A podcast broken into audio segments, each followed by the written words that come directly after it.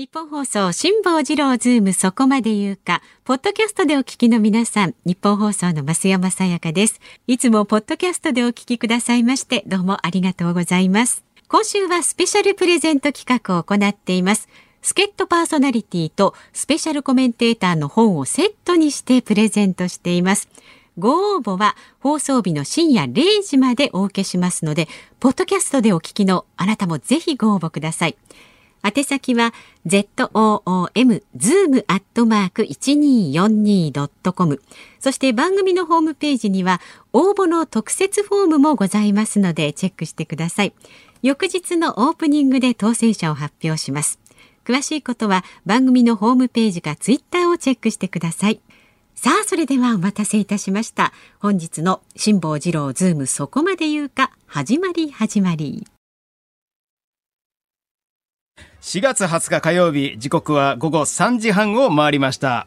FM93、AM1242 ニッポン放送をラジオでお聞きの皆さん、こんにちは。ますだおかだの増田です。パソコン、スマートフォンを使ってラジコでお聞きの皆さん、そしてポッドキャストでお聞きの皆さん、こんにちは。ニッポン放送の増山さやかです。辛坊治郎ズームそこまで言うか。この番組は太平洋横断にチャレンジする辛坊さんの帰りを待ちながら期間未定で日替わり助っ人パーソナリティが今一番気になる話題を忖度なく語るニュース解説番組です。毎週火曜日は週替わりになります。今日は増田岡田の増田秀彦さんです。改めましてよろしくお願いいたします。お邪魔します。よろしくお願いします。さあプロフィールご紹介しておきましょうか。一応もう皆さんよくご存知かと思いますけれども。若手です、はい、第八世代ですから第はい、今の次に来ますから、はい、ご紹介いたします。1970年の生まれなんですね、はい、で大阪府のご出身あの岡田圭佑さんとともにねお笑いコンビ増田岡田を結成して2002年には M1 グランプリで優勝。現在はバラエティ番組ニュース情報番組でもご存知のようにご活躍されております。で先ほどあのナイツさんのね掛け合いでもありましたが阪神タイガースの大ファンということで。いやそうですよね。だから今日なんかね来て台本拝見しても資料の多さにびっくりしてるんですけどいやそのニュースを解説するいてもね、僕読んでる本がデイリースポーツ本新聞がデイリースポーツのみなのでいやこれ難しいな思いながらもねいやだからその僕はもうヘビーリスナーですからあなんかよく聞いてくださってるんですってね。辛坊治郎ズームそこまで言うかっていうね。はいはい。普段からこう喋ってるぐらいヘビーリスナーで、もう土曜日時代から僕聞いてますから。もうじゃかれこれ何年ですか？めちゃめちゃ聞いてますよ。だから辛坊さんがね、よくね、あの、遅刻されてる話とかね。飛行機でね、こちらに駆けつけてくれてた時はね、はい、土曜日時代。伊丹空港の近くのラブホテルに車止めてる話とかね。はい、あと放送中にブチ切れた話もね、リアルタイムで聞いてましたから。やりました、ありました。はい、いや、だからね、辛坊治郎さんと僕の関係性なんですけど。不思議なんですよ、ね、あの、関西の方はね、ある程度分かってくれてはるかもわかんないんですけれども、はい、こちら関東ね、関西以外の方に関しては、接点を多分感じないと思うんですけど、えー、実は辛坊さんとは4年ぐらい前から番組を大阪の方でさせてもらってまして、はい、増田のニュースドライブ、辛坊さんついてきてっていう。うん。番組なんですけど。辛坊さんついてきてまでがタイトル？そうなんです。増田のニュースドライブ、辛坊さんついてきて、はい、まあ僕が気になるニュースの現場に、辛坊さんについてきてもらう番組なんですけど、ど。いや、そもそもこの番組っていうのは、はい、なぜこの番組が始まったかというと、うん辛坊治郎ズームそこまで言うか、はい、これをテレビでやりたいって僕が思ってプロデューサーさんに提案したんですよ。だからパクったんです。あら、ちょっといいんですかね、これ、ニッポン放送的には何かこう。ね、でも、僕、辛坊さんとお会いしたこともなければ、共演したこともなくて。あ、そうだったんですか？はい。で、読売テレビの。そうなんそうなん、僕、もう、ズームイン朝をね、子供の頃見てただけですから。はい、はい、阪神、それこそ阪神タイガースの応援でね、辛坊さんが出てこられてる。はい。もう、そのイメージしかなかったですから。知り合いなので、この番組聞いてくださってたわけじゃなく全然。あ。一辛坊ファンとして。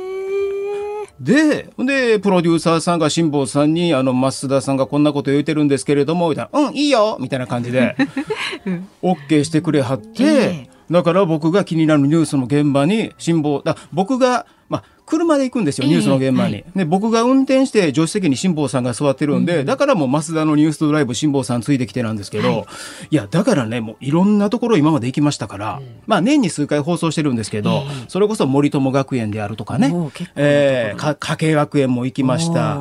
あといたら刑務所の中も入らせていただきましたし、辛坊さんとイージス艦にも中入らせていただきましたし、えー、あといたら北朝鮮と韓国のね、あのいわゆる国境付近にも行かせていただきましたし、やっぱりだから僕がアホなんでその僕がまあニュース番組を見たりとか、うん、まあ大阪のニュース番組にも10年ぐらい出していただいてるんですけど、いわゆるテレビを見たりとか、いわゆるニュースのそのスタジオとかで見てる映像 VTR とかいうのが、ほんまなのかどうなのかと。ああ、なるほど。それを確かめたい。ご自分の目できちんと確認したはい。それなんかもう撮りたいシーンとかね、うん、そういうのを取りにと取ってきて流してるのかとかね、えー、はいはい、うん、欲しいコメントを取ってきて流してるのがどうなのかというのをね、えー、現場に行って確かめたい。ただ行っても知識がないから辛坊さんついてきてっていうそういう感じの番組やったんですよ。えー。ね、いやそれで言うたらもう辛坊さんにほんま助けられたし、うん、もう辛坊さんも世界中ねいろんな取材に回ってはるから、ね、本当にねあね、いろんなところね。やっぱり一番ね、印象に残っては、辛坊さんすごいなと思ったのが、いわゆる韓国のソウル市内にある、日本大使館の前にある、あの、慰安婦少女像。はい。あそこに行きましょうってなってね、うん、当然何のアポもね許可も取らずに行ってるわけなんですけれども、えー、まあ行きましたらいわゆるそのまあデモみたいな感じをされてましたわ。はいで、そこにね、こう日本、日本人が行くだけで何か言われるんちゃうかとかね。えー、うん。なんかされるんちゃうかみたいな、ちょっとね。警戒しますよね。警戒しながら行くじゃないですか。はい、でも全然そんなことなくて。あなんか来とるな日本のテレビがみたいな感じであそのくらいなんですか向こうの状況として全然別に睨みつけられることもなくねで実際にそこにいる人たちの話を聞かないといけないということで、えーえー、まあ、たくさんいてる中でちょっとなんかリーダーっぽい感じの人たちが何人かいてて、うん、でそこにあの若いね学生さんでまあ、女の子の学生さん、まあ、女子大生でしょうね、多分、がいらっしゃって、うん、で、ちょっとあの、日本のテレビなんですけど、うん、ちょっとインタビューさせていただいてもよろしいですか、って言ったら、あ、全然いいですよって。へ快くお受けしていただいて。でこうカメラ回しながらこういろいろ聞くんですけど、まあ、あちらさんもねその韓国の女子大生の方もいろいろ喋られるし、ね、ご自身のこう主張をこう述べられるんですけど、途中からやっぱり辛坊さんもね辛抱できなくなるんですよね。辛坊さんね、辛抱できなでもある程度向こう若い学生さんやし、ね、辛坊さんも立派な大人やからトーン的にはそんな激しくないですわ。はいはい、ね、分かりやすくこう伝える教える感じでこう喋られるんですけど、いやいやいや歴史的にはこうこうこうでねと、うん、あそういうとこまで踏み込んだこと結構話す、はい、事実はこうこうこうで、うんうん、日韓請求権請求権協定ではこうなってて、はい、国際的にはこういうふうになってるんですよって、冷静にこうお伝えしてたら、もう途中から向こうもなんか喋ることがなくなってきてちょっとあのパニックみたいな感じになってきて。カメラ止めてくださいみたいな。もうカメラ回さないでみたいな。いやいや、さっきまでね、いいですよって答えますよって言うてくれてはったのに、急にこう、カメラ止めてよみたいな感じになって。うん、いやだから多分ねこう日本のカメラが来たから、うん、自分たちの主張をこう言わしていただいて、はい、それ日本で流してくれるんや。って、うんうん、多分もう何回か多分インタビューとか経験されてるんやろうね、えーえー、って思ったのが、うん、あれ？この番組なんかちゃうぞと。相手辛抱さんですからね。いう感じで。ほんでやっぱりこう、ほんで横にちょっと日本大使館の前にこう警察の方々がね、い。らっしゃるんですけれども、うん、ちょっとどうしたどうしたみたいな感じになってね。うん。別にそれ以上のトラブルはなかったんですけど、うん、で他も聞きましょう言ったら、横におじさんがいててね、おじさんがなんかプラカード持って日本大使館に向かってなんかこう訴えてはるんですよ。で、ちょっと日本のテレビなんですけれども、ちょっとインタビューよろしいですかって。あ、全然いいですよって、その方すごい穏やかな感じで、わかりやすいあの話をさせていただいたんですけど、で、話を聞いたらねやっぱりそこでデモされている方ですから、まあ、そのソウル市民であるとか、韓国の国民の方がこうやられてるのかなと思ったら、ムン・ジェイン大統領と同じ政党の地方議員さんやったんですよね。議員の方だった。うん、で前にのなんか大人の方もだんだんこう寄ってきて皆さんこう地方議員の方なんですよ。あえー、っと、あ、こういう方々もやってはるんやと。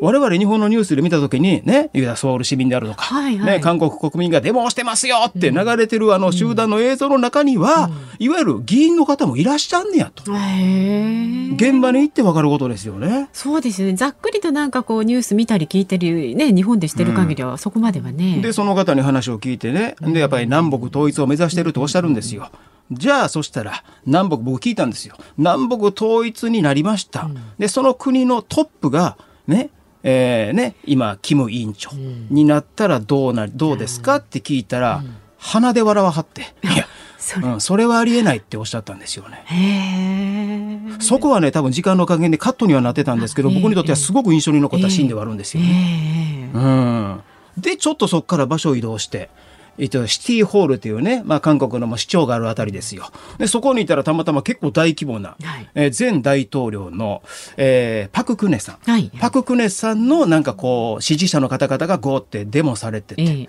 で、そこでもちょっとあの、お話聞かせていただいてよろしいですか、うん、って寄ってこられた方がすごくね、親日な方で、うん,、そのデモに参加している方々が全員親日かどうか知りませんよ。でもそこ声かけるとこから声かけていいかなみたいなところも全部流してますから。えー、で、寄ってこられて、いや、日本のテレビなんですけど、言ったら、いや、日本友達。日本は友達やと。うん。で、何の取材に来たの？みたいな。うん、いや、さっき向こうの少女像の方に行きましてね、言うて、あんな日本大使館の前にあんな像を作るのは失礼だと。うんこれ韓国の方がおっしゃってるんです失礼だと。ああいう像っていうのは山の上かどっかに作って行きたい人だけが行ったらいいんだよと、うんうん、あんな日本大使館ねそんなところの前とか、うん、行動にああいうのを作るのは失礼だよって。で辛坊さんとあんまりこういう発言ってねニュースとかで見ないですよね、えー、みたいな話をね、えー、でそういうことをその場で辛坊さんに「いやここはこうこうこうでね」っていうのをその都度辛坊さんに解説していただくというすごい、ね、貴重な番組をさせていただいてて。それはそもそもこの辛坊治郎ズームそこまで言うか。そこから。をヒントに得てやらせていただいてって。でその番組もね今辛坊さんが行かれてるから今いろんな人に助けてもらってるんですよ、はいはい、前回は橋本徹さんであるとか、うん、須田慎一郎さんであるとか。そうですか。この辺のチョイスでわかるでしょ？これだからね、この番組はね、僕じゃなくてね、飯田アナウンサーがやった方がいいんじゃないかなと思うんです。それから、増田飯田のニュースドライブにした方がいいんじゃないかなと思ってるんですけれども。いや、はい、でも、あの、辛坊さんからもね、あの、増田さんいいんじゃないかっていうお話もね、聞きましたし。あ、そうなんですそうですよ。いや、こんな僕ニュースこれ解説できないですよ。いいんですよ、今の調子でも、あの、言いたい方で言っちゃってください。まあ、後半に思うぞ、もう阪神タイガースを解説していた、させていただけるみたいなんで、そこは頑張ります。そ、ね,、の時間もたっぷりとって、はい、今日はお送りしていきたいと思いますので、よろしくお願いいたします。ではじゃあいつものようにね今日の株と為替の動きからお伝えいたします。今日の東京株式市場日経平均株価大幅反落となりました。昨日と比べまして584円99銭安い2万9100円38銭で取引を終えました。国内で新型コロナウイルスの感染拡大に歯止めがかからず大阪府が緊急事態宣言の発令を政府に要請するなど経済活動が一段と抑制されるとの警戒感が広がりまして下げ幅一時600円を超えました。また為替相場、えー、現在は1ドル108円20銭付近で取引されています。昨日のこの時間と比べますと30銭ほど円高になっています。さあ、ズームそこまで言うか。コロナにワクチン、米中、そして辛坊治郎の行方までどこまで進むかと題して今週はお送りしています。4時台には日中関係に詳しい評論家の関平さんをお迎えしまして、日中外交どこまで進むかを解説してもらいます。そして5時台にはもうね、えー、増田さんに思う存分語っていただきます。首位阪神はどこまで突き進むのか。日本放送ショーアップナイター実況の松本秀夫アナウンサーとお電話つなぎます。さらに5時のオープニング生存確認テレフォン 5時の辛抱です。太平洋横断しております辛抱さんはね、えー、今は、はい、銚子半島の犬吠埼沖東の海上720キロ付近にいる。東京からね東へだいたい810キロのところにいらっしゃるとね、昨日もなんか改正だとねおっしゃってましたけれどもいや今日ちょっと僕ねこれまずいことしたかな思ってね、うん、今日はあのたまたましてきたマスクがね、はいあの映画ジョーズのマスクなんですよ、ね。これサメなんですよね。これ辛坊さんの番組にこういうのしてきたらあかんな思ってすごい今反省してるんですけど。演技がね、なんか考えるとね。あのクジラではないんで。まあまあそうですね。サメなんでセーフです、ね。敵はクジラだからセーフです、ね、はい、よかった。5時の生存確認テレフォンね辛坊です。もお楽しみになさってください。番組ではラジオの前のあなたからのご意見お待ちしております。メールは z o o m zoom アットマーク一二四二ドットコム。ツイッターはハッシュタグ漢字で辛坊治郎、カタカナでズーム、ハッシュタグ辛坊治郎ズームでつぶやいてください。で今週スペシャルプレゼントがございます。はい、毎日日替わりでね出演者の方の本プレゼントするんですが、今日は増田さんが今一番読みたい本だというそうなんですね。読まなか、読まなか思いながら読めてないんですけれども、うん、僕がの今最近本出してないのでこちら青山茂春さんの方、はい、青山茂春さんの方今旧国、はい、超経済外交の戦闘力、うん、救う国で旧国ですね。こちらの本をおすすめ、はい。はい、はい、この本と、えー、4時台にねお越しいただきますその関平さんのご著書徳間書店から出版されています中国5000年の虚言史なぜ中国人は嘘をつかずにいられないのかというこの2冊セットはすごいですねこれ。重いですね。重いですね。ちょっと重量がね、ね、焼肉の食後にまた焼肉みたいな。いや焼肉の後にこれね中華料理みたいなこう食後の中華。すごい。いや。青山茂春さんにもねこのニュースドライブねその助けていただこう思ってね、えー、今ちょっとお願いしてたりするんですけれども。そういう部分でこちら注目してるんで、うん、はい。これね2冊セットにして3人の方ににプレゼントいたします。で、この申し込み受付なんですが、本日の深夜0時まで、ですからラジコのタイムフリーですとか、ポッドキャストでお聞きの方もぜひご応募ください。当選者の発表、明日のオープニングで行います。メールは zoom.1242.com そして番組のホームページには応募の特設フォームもありますのでチェックしてください。そして昨日の本の当選者、ここで発表いたします。月曜日の助っ人パーソナリティ、立川志らくさんの志らくの食べ枕と、木村盛夫さんの新型コロナ本当のところどれだけ問題なのか、2冊セット当選された方は、江戸川区のみゆきさん、小金井市のチーボーさん、厚木市の慎吾さんです。おめでとうございます。ね、今日もどしどしご応募ください。お願いします。さあこの後は昨日の夕方から今日この時間までのニュースを振り返るズームフラッシュです。ニッポン放送がお送りしていますズームそこまで言うか。今日火曜日はますだおかだの増田英彦さんとお送りしています。お願いします。でこのコーナーはニュースデスクの森田耕次さんにも入ってもらいます。お願いいたします。よろしくお願いします。ではまずは昨日夕方から今日この時間までのニュースを振り返るズームフラッシュです新型コロナウイルスの重症者急増で医療提供体制が逼迫する大阪府は今日対策本部会議を開き政府への緊急事態宣言の要請を正式に決定しました。東京都が緊急事態宣言を週内にも政府へ要請する方向で検討を進めていることが昨日関係者への取材で分かりました。飲食店中心の対策では変異株の抑え込みが困難として一部業種への休業要請も視野に入れます。ミャンマー国営テレビは昨夜虚偽ニュースを広めた疑いでヤンゴン在住のフリージャーナリスト北角裕樹さんが逮捕訴追されたと報じました。産経新聞社と FNN の合同の世論調査でバイデン大統領と首脳会談を行った菅総理大臣の訪米を評価すると回答した人は59.9%でした。菅内閣の支持率は前回の調査から0.9ポイント増えて52.3%でした。大手電力10社すべてが6月の家庭向け電気料金を値上げする見通しであることが分かりました。火力発電の燃料に使う LNG や石炭などの平均輸入価格が上がったためで大手都市ガス4社も LNG や LPG の価格の上昇を受け全社値上げする見込みです。東京電力は昨日政府が海洋放出を決定した福島第一原発の処理水について放出開始までの詳細な工程を来月にも原子力規制委員会に提示する考えを示しました。2016年に国内およそ200の企業や研究機関を狙ったサイバー攻撃に関与した疑いが強まったとして警視庁公安部は当時日本でシステムエンジニアをしていた中国籍の30代の男性を書類送検する方針を固めました。アメリカメジャーリーグエンゼルスの大谷翔平は投手復帰を果たす。明日の本拠地アナハイムでのレンジャーズ戦で投打同時出場を見送り投手に専念することになりました。さあ気になったニュースありますか？そうですね。これやっぱり電気代そしてガス代ですか？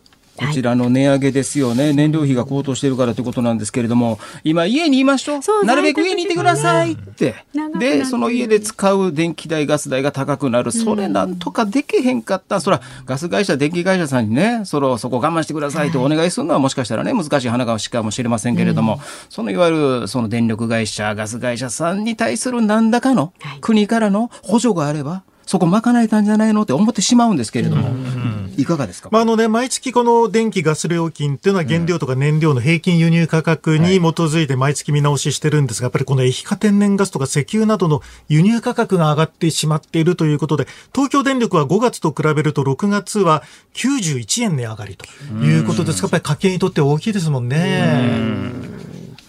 ここがまあ気になるのと、やっぱりその今ね、大阪府のいわゆる緊急事態宣言の要請の正式決定、対策本部がですね、先ほど始まったと思いますので、ま、はい、もなく正式決定して、今日中に政府に緊急事態宣言の要請をする見通しでして、政府の方は今日夕方に関係閣僚会議を開いて対応を協議するという形になりますね。それから大阪府だけではなくて、兵庫県もやはり大阪府と歩調を合わせようということで、兵庫は明日対策本部を開くという形になっています。で、それをいつからスタートするか、そうですね、いつから緊急事態宣言に入るのかっていうのが、だから、まだ見えてないわけですよね。えー、それから今回はあの、えー、時短ではなくて休業要請ということで飲食店だけではなくて百貨店とかテーマパークこういった大型施設にも休業を要請すべきという考えを西吉村知事は示しているんですよね。これまでその飲食店にはね休業要請で保証がついてましたけど、はい、じゃあそこ広げたときにそこの休業保証っていうのは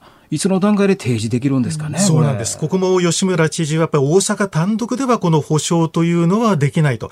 やはりそこも含めて政府に判断してほしいと言っているんですよね。うん、まあ、とにかくあの重症患者が、えー、病床254床確保していたところがもう302人の重症患者が出ているということで、やっぱりこの変異株、えー、と見られるものが相当この病床を圧迫しているという形になるわけですよね。うん、で、東京都も週内に政府への要請する方向と。はい東京都の場合には、あさってですね、モニタリング会議を開く方向になっておりますので、そこで専門家の意見を聞いた後に判断するんですけれども、こちらもあの、首都圏は埼玉、千葉、神奈川が今日からまん延防止等重点措置が始まったばかりですので、これ首都圏一体で緊急事態措置にするのかどうか、ここも非常に難しいところなんですよね。結局そのまん延防止措置、それが効かないから緊急事態宣言にっていう、はい、でも緊急事態宣言に関しても、1回目と2回目の効果がね、はい、どこまで効果がはっきりあったのかっていうところをしっかり検証、提示できてないから、えー、その緊急事態宣言ですよ、3回目ですよって言われたときに、2回目も1回目ほどの影響なかった、影響というかね、効果なかった人流とかの部分でいくと、えーだから同じようにそのね、引導的な、引導的な感じで流れを止めるだけの説得力あるもんになるのかな、聞こえるのかな、受け止めるのかなというところは、これちょっともう一つの心配にはなりますけどね、ね、本当にどうなっていくのかというところですよね。学校に関してはまあ一斉休校などはね、大阪は求めないということなんですけれどもね。うん、まあ今若い人たちにもちょっと変異株については感染が増えているという状況にもなってますものね。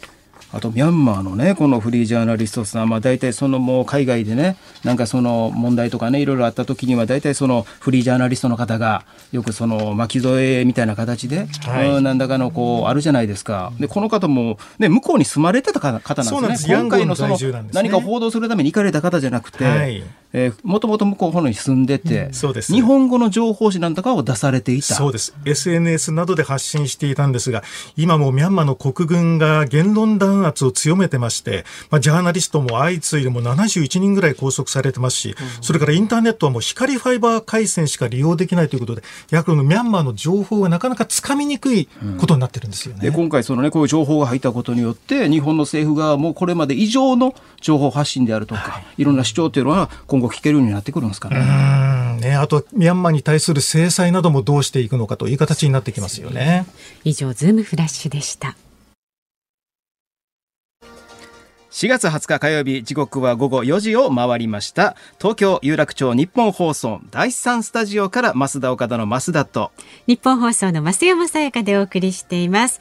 ズームそこまで言うか辛坊さんが太平洋横断にチャレンジしている間期間未定で毎週火曜日は週替わりです。今日はますだおかだの増田英彦さんとお送りしています。お邪魔してます。もう増田さんあの CM に入るためにこんなでええのみたいなこと。をそうです確認してますけど。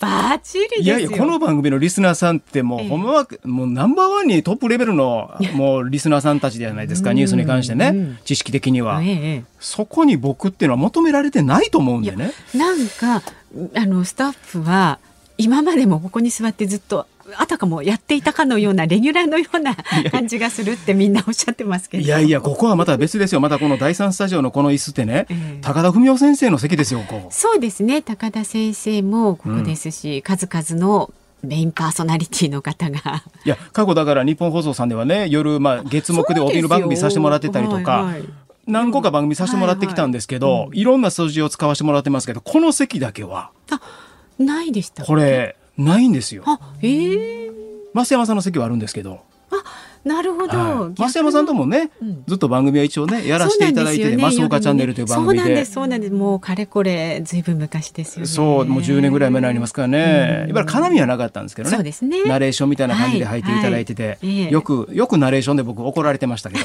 はい。それはそれは失礼いたしました、はい、ね。あでもびっくりです。そこ座ったことないっていうのはね、はい、うん。なるほど。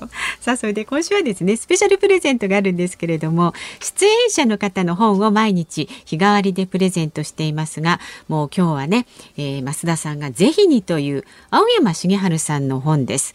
今旧国超経済外交の戦闘力それからこの後ねご出演いただきます。日中問題に詳しい評論家関平さんの著書中国5000年の虚言史なぜ中国人は嘘をつかずにいられないのかというこの本2冊セットにして3人の方にプレゼントをいたします。この申し込みの受付なんですが本日の深夜0時までです。ですからラジコのタイムフリーポッドキャストでお聞きの方でもぜひねご応募ください。増田さんもよくねポッドキャストなんかを使ってこの番組をそうですね。主にポッドキャストで聞かせてもらってますね、ね、はい。ありがとうございます。で今日の分の当選者の発表は明日のオープニングで行います。メールはねご意見と同じです。ぜひご意見も添えて感想なんかも書いてズームアットマーク一二四二ドットコムまでお寄せください。さあ、ズームそこまで言うか。この後は評論家の石平さんに聞く日中外交どこまで進むかお送りします。ニッポン放送がお送りしていますズームそこまで言うか。この時間解説するニュースはこちらです。領海から貿易まで日中外交今後の戦略は？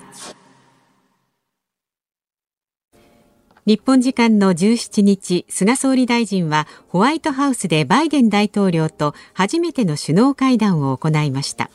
この中で中国が軍事的圧力を強める台湾問題への対応を協議し、共同声明に台湾海峡の平和と安定の重要性を強調するとともに、両岸問題の平和的解決を促すと明記しました。中国は反発を強めていますが今後の日中外交にどんな影響をもたらすのでしょうか。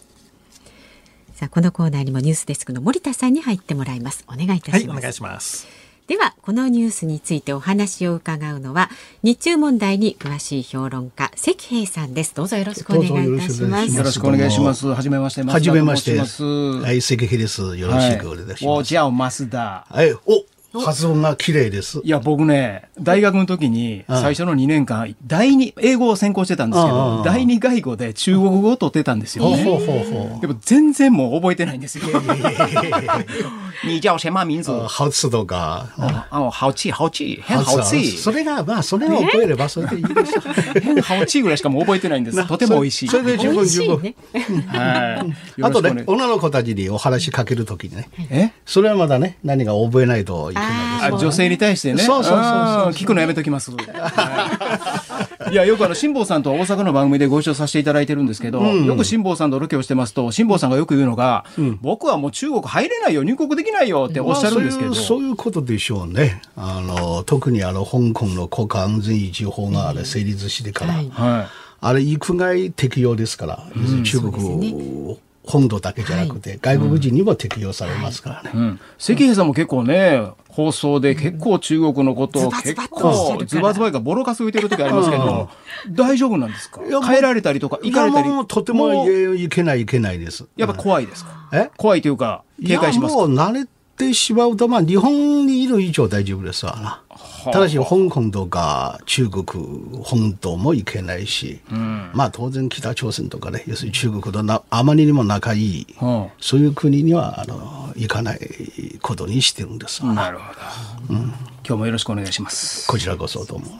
まあね、今日はね、増田さんがぜひにということでね、関平さん来ていただきましたけれども。いや、そらもうね。いろいろ気になる問題が、ね、今ちょうどやっぱりね、熱いニュースですから。はい。はい。うん。まあ、この間ね、日米首脳会談が開かれて、えー、今あったように、あの、台湾というね、この台湾情勢が共同声明に盛り込まれるということで、うん、実に52年ぶり、半世紀ぶりに、この台湾の問題が日米間で議題になります。これはどういうふうにいや、あの、それ盛り込まれたことの背景にはやっぱり、日米ともにね、台湾問題に対してやっぱり危機感を募らせてきています。いや、その危機感を作り出したらむしろ中国の方ですわね。特にこの数年間、習近平政権の方では、あの、着々とね、あの、台湾併合戦争の準備を進めていましてね、はい、あらゆる面で、要するにやる気満々だから、だからこそ、あの、アメリカも大変な危機感を覚えて、そしてもし台湾有事となった場合は、まあ、日本の協力も必要ですから、だから、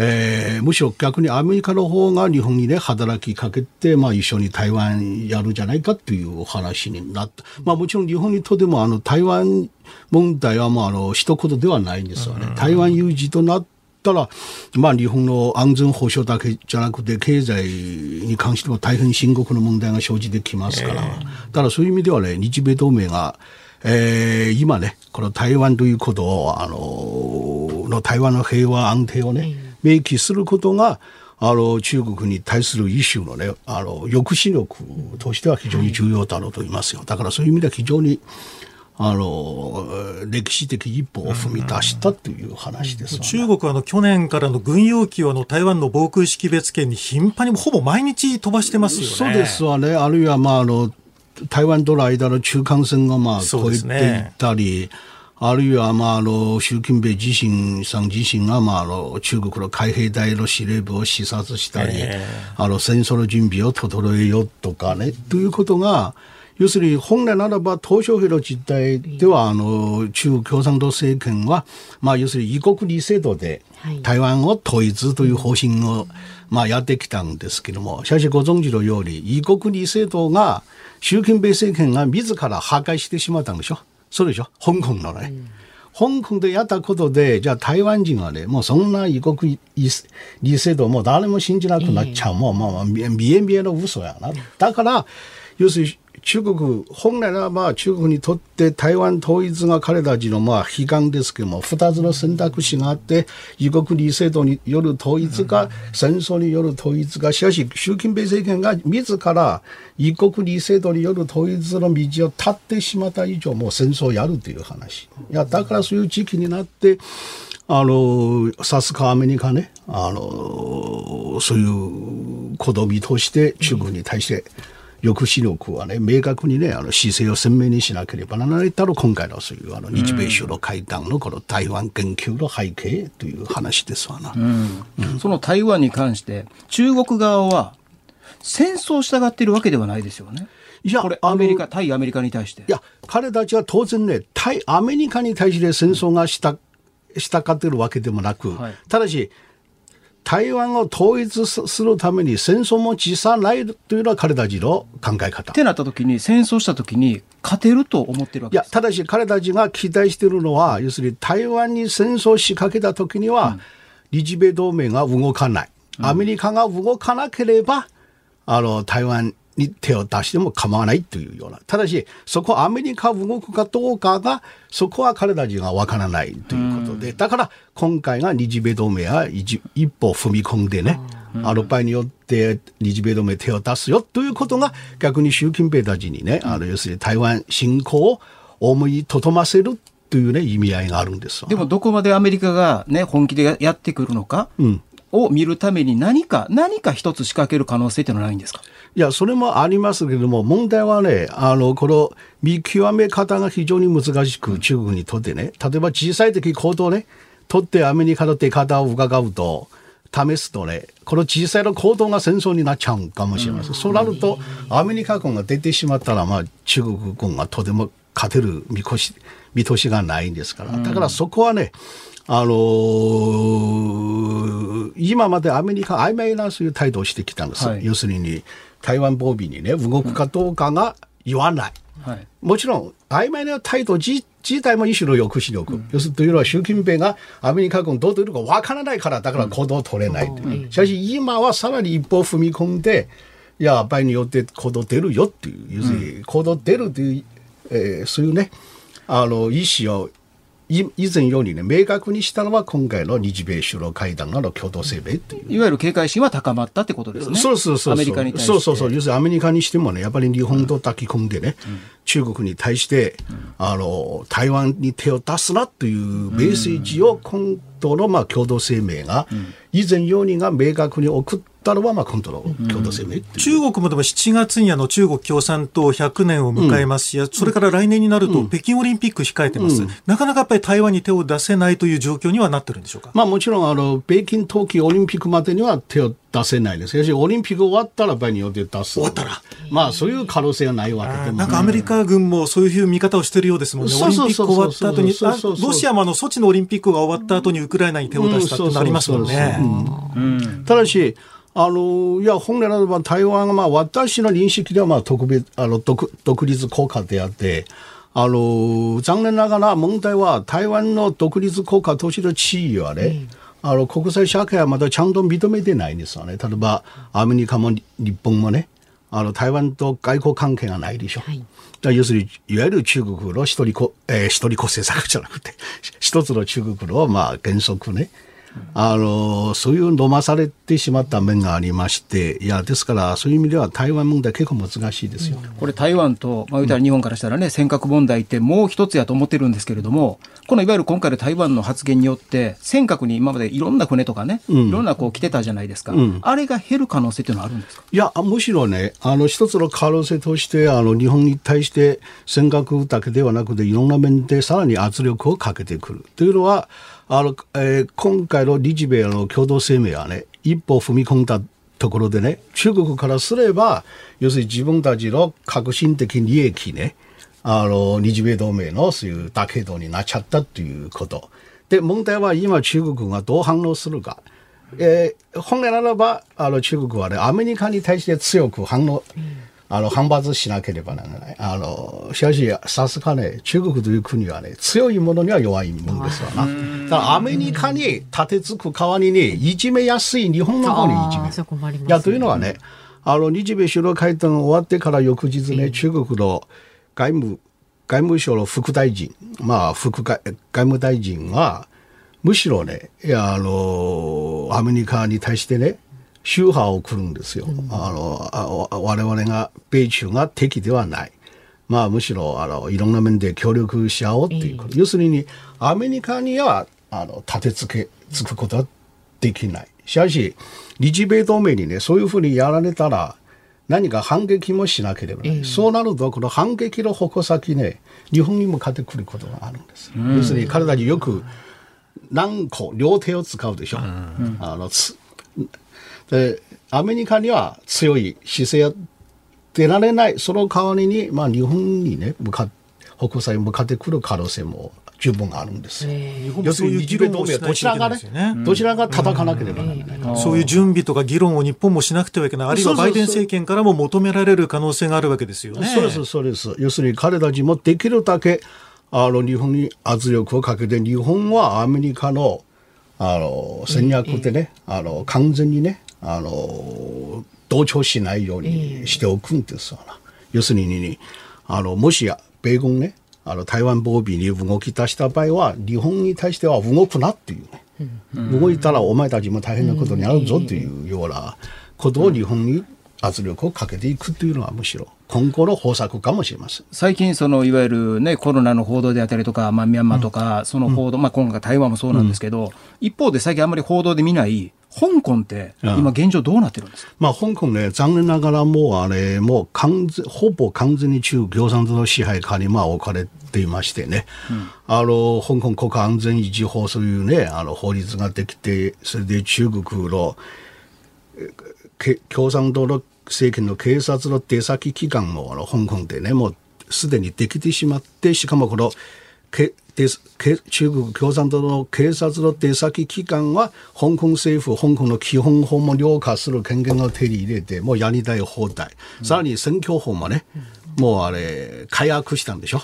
要するに、え結果的に今後、中国共産党政権にあの同調しない人々を、まあ、選挙からね、排除してしまう。うんうん、まあ、そうなるともう香港は、まあ、はっきりと言って、であのもう中国完全にね、うん、異国二制度も特に破壊されてもう完全にもう中国の手に落ちて要するに今香港は基本的にもう中国の内部の一つのね都市部とほとんど何何の変わりもないんですもういわゆるその反対運動であるとか大きな動きとかそういう対立とかそういうのがもう今報道で見ないだけじゃなくて現場でもあまり起こってない起こってない。いやあの先日もねそういう出来事あったんですよ。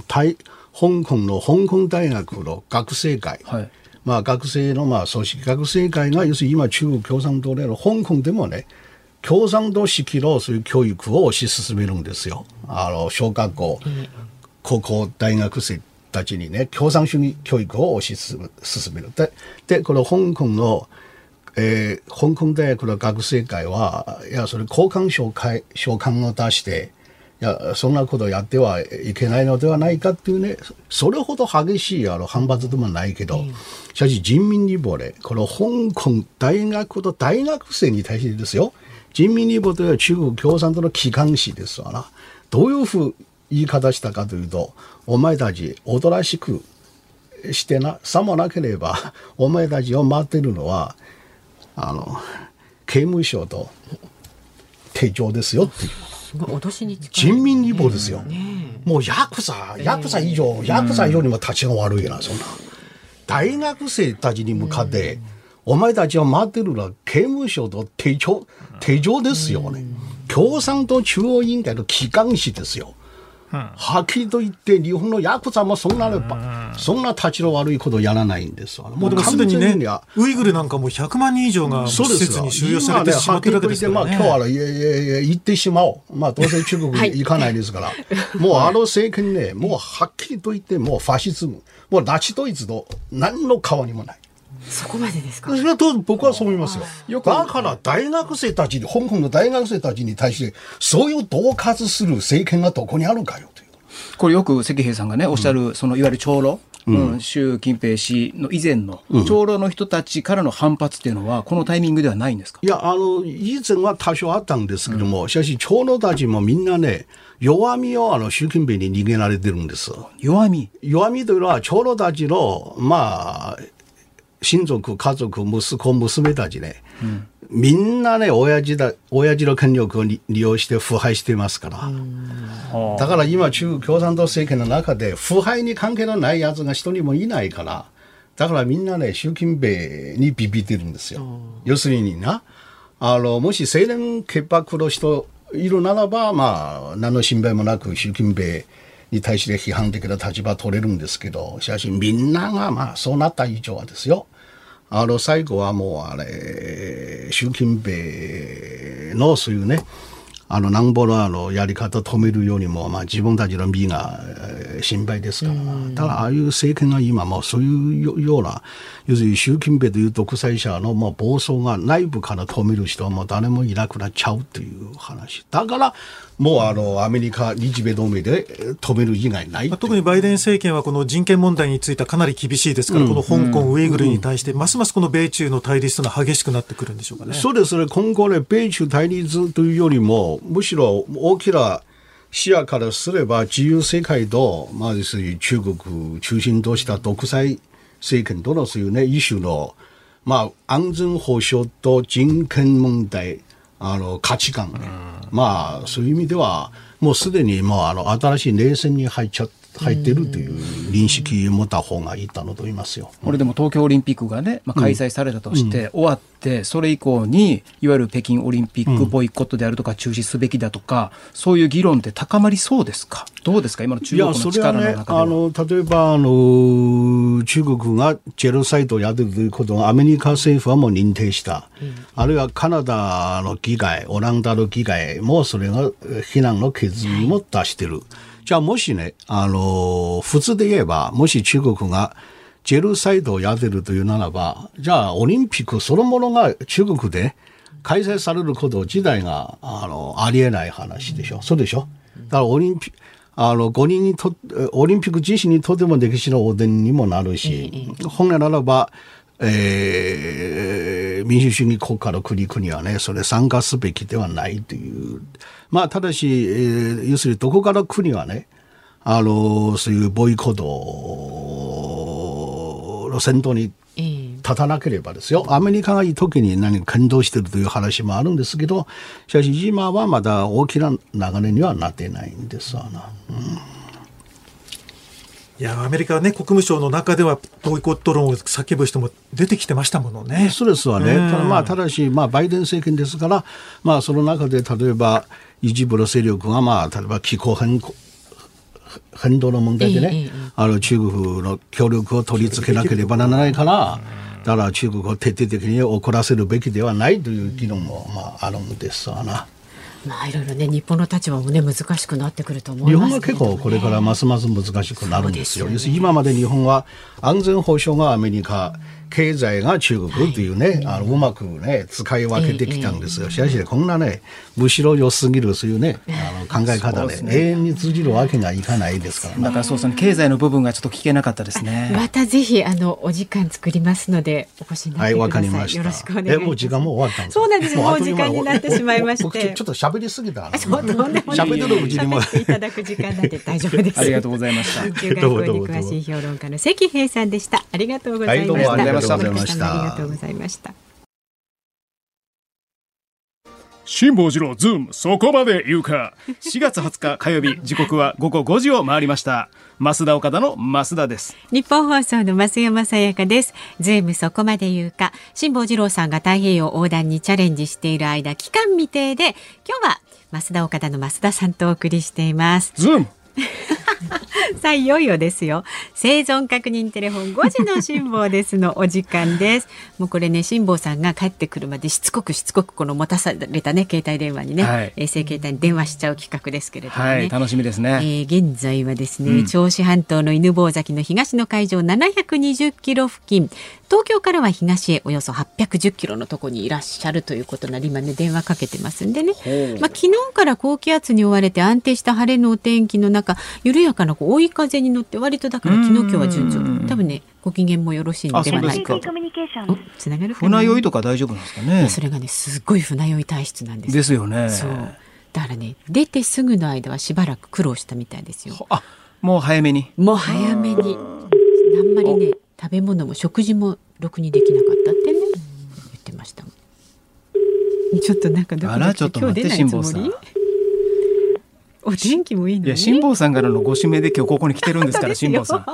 それで着信拒否やめてよ辛坊さん。マジ？これえ？間違え昼寝？あったかいから昼寝？えー、えー、え？繋がらないってことはこれ水没してること？あダメだ。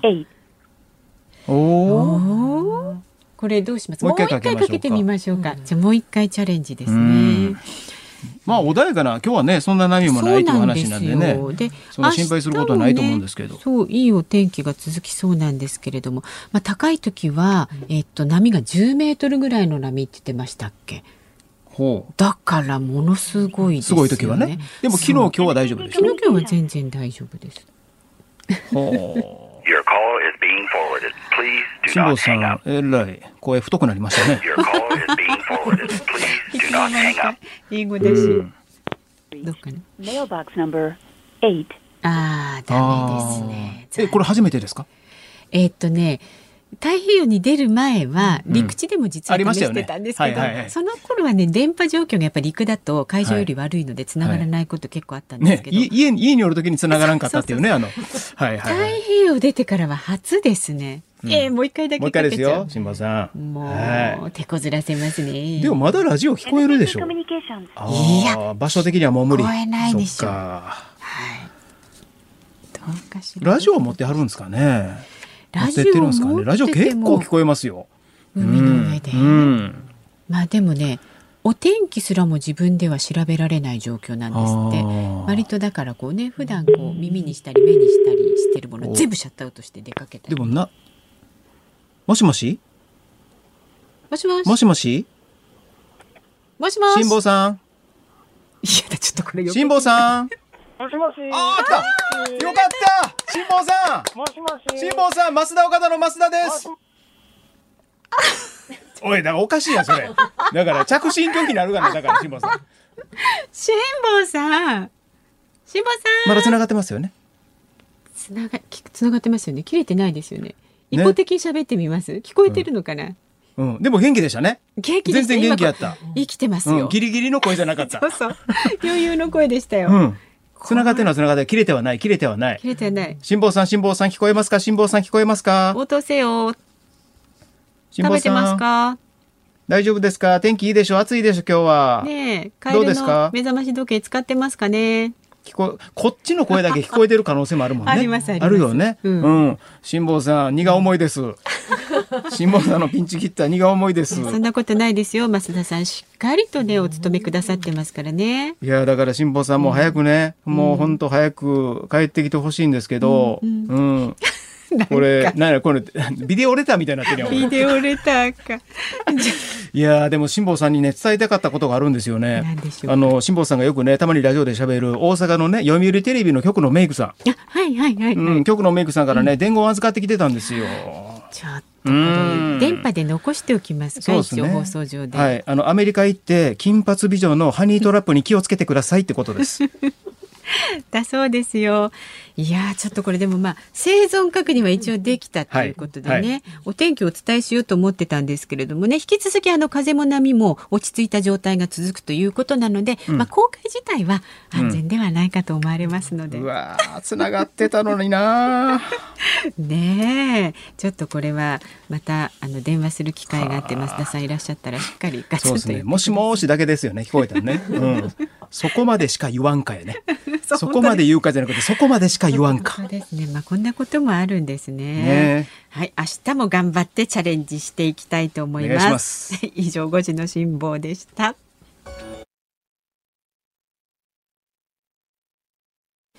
ニッポン放送ズームそこまで言うかこの時間解説するニュースはこちらです阪神タイガースどこまで突き進むのか7連勝中でセリーグ首位の阪神タイガースは昨日東京に移動し今日から始まる巨人3連戦に備えています。5年ぶりの7連勝で首位を走る阪神。今シーズン快調な要因は一体どんなことがあるんでしょうか。そして6連勝中の2位巨人との対決の行方は。さあやってきましたよ増田さんこの時間が。はい。実は阪神タイガース今シーズン優勝しますと、あのいわゆるまあ今年優勝しますと新しいジンクスができるんですよね、はい、それは何かと言いますと、うん、東京オリンピックの年は阪神タイガースが優勝するというね。これ前回の東京オリンピックの年阪神タイガースが優勝してるんです。そうなんですか。ですから去年阪神タイガース優勝するはずやったんです、はあ、これだからね延期なってんのは、オリンピックだけじゃないんです。阪神タイガースの優勝も延期なってるんです。なるほど、なるほど。で、まあ、阪神タイガース今シーズンね、もう絶好調の要因もたくさんあるんですけれども、うん、一つ僕のポイントを挙げるとすれば、はい、助っ人外国人選手の活躍というか、名前なんですよね。名前？名前、うん、阪神タイガースにはですね、活躍しない助っ人外国人の名前のジンクスってあるんですよね。うん、はい。助っ人外国人の名前の中に、日本にあるホテルと同じ名前が入ってると活躍しない。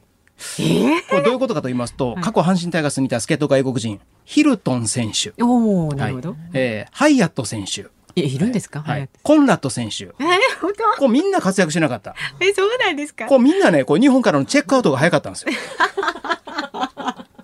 なるほどこういうジンクスがあるんですけれども、今シーズンの助っ人外国人、ガンケル投手、スアレス、はい、はい、チェン、チェンホテルマルテ、はい、サンズ、アルカンタラ、はい、ロハス、調べました。すべて日本にあるホテルないです。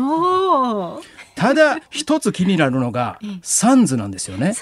これシンガポールにマリーナベイサンズっていうホテルがあるんですよ。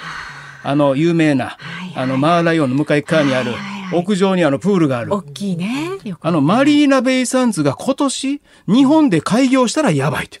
ああ、ノーって感じですね。その予定はないと思うんでね。はいはいはい、そこは期待したいなと思ってるんです。面白い分析ですね。はい、あだからもうそういうね、ジンクスっていうのはいろいろありましてね、あと活躍しないジンクスって言いましたら、うん、えー、阪神タイガースが入団を発表、うん、発表する前に自身のツイッターでつぶやいてしまった選手は活躍しないっていうね。えー、えー、過去ロサリオとかヘイクとかいてるんですよ。えー、あと、うん、名前に、いわゆる色が入ってる選手。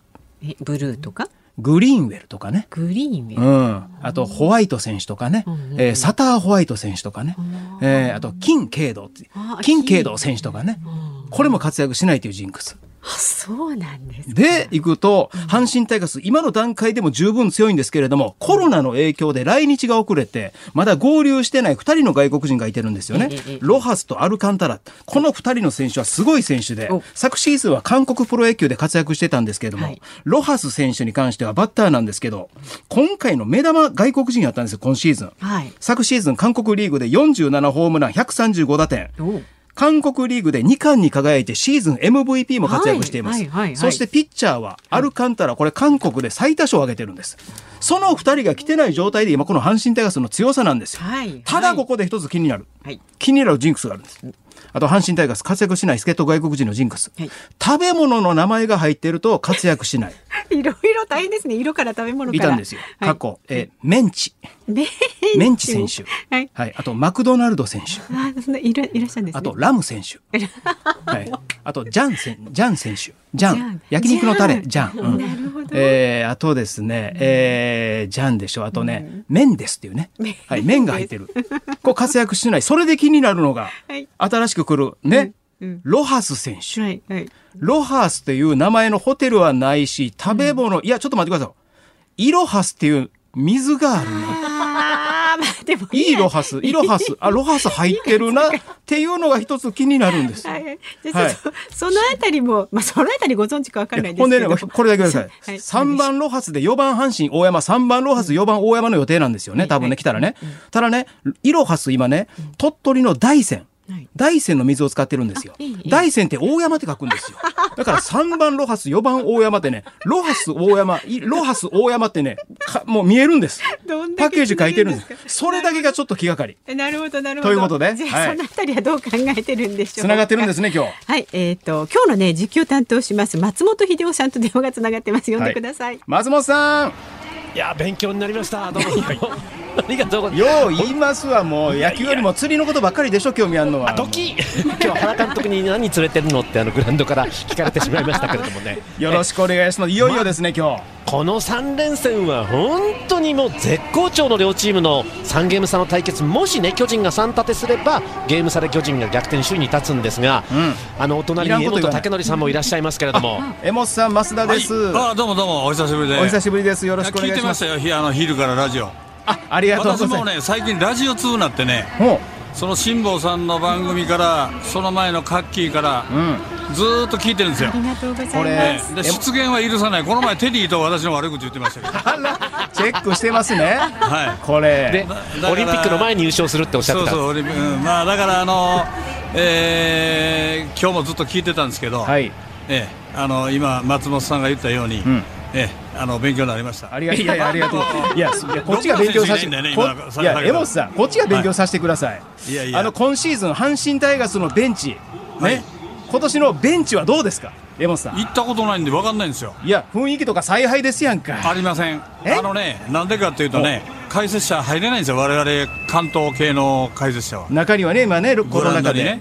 うん、だからグラウンドに降りて選手と喋るとかですね、監督と喋るっていうのは全くやってないんですよ。いやでもこの矢野監督の矢野監督のこの采配とかベンチワークとかチームの状況どうですか？うんまああの勝ってる時はみんないいんですよ。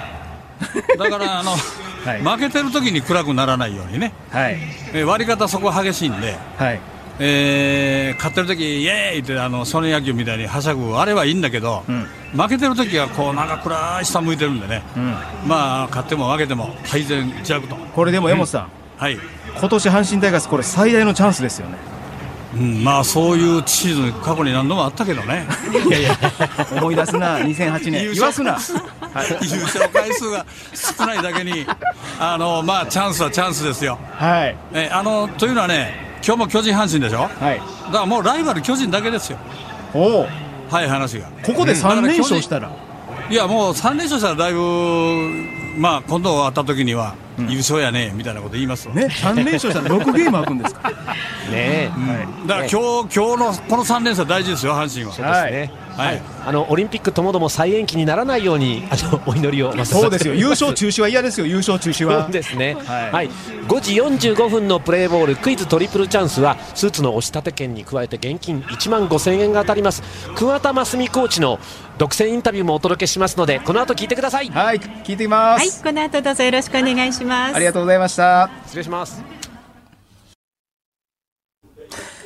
エンディングのリクエスト、私が選曲しました、野球アニメキャプテンの主題歌、君は何かができる。うん、まあ、あの、実はね、毎週火曜日僕大阪の方で夜ラジオやってまして、はい、今日もこの後行くんですけれども、うん。そね、そのラジオで先週ね、ちょっとこの番組の話をさせていただきまして、辛坊さんに送る曲をリスナーの皆さんからいっぱいいただいたんですよ。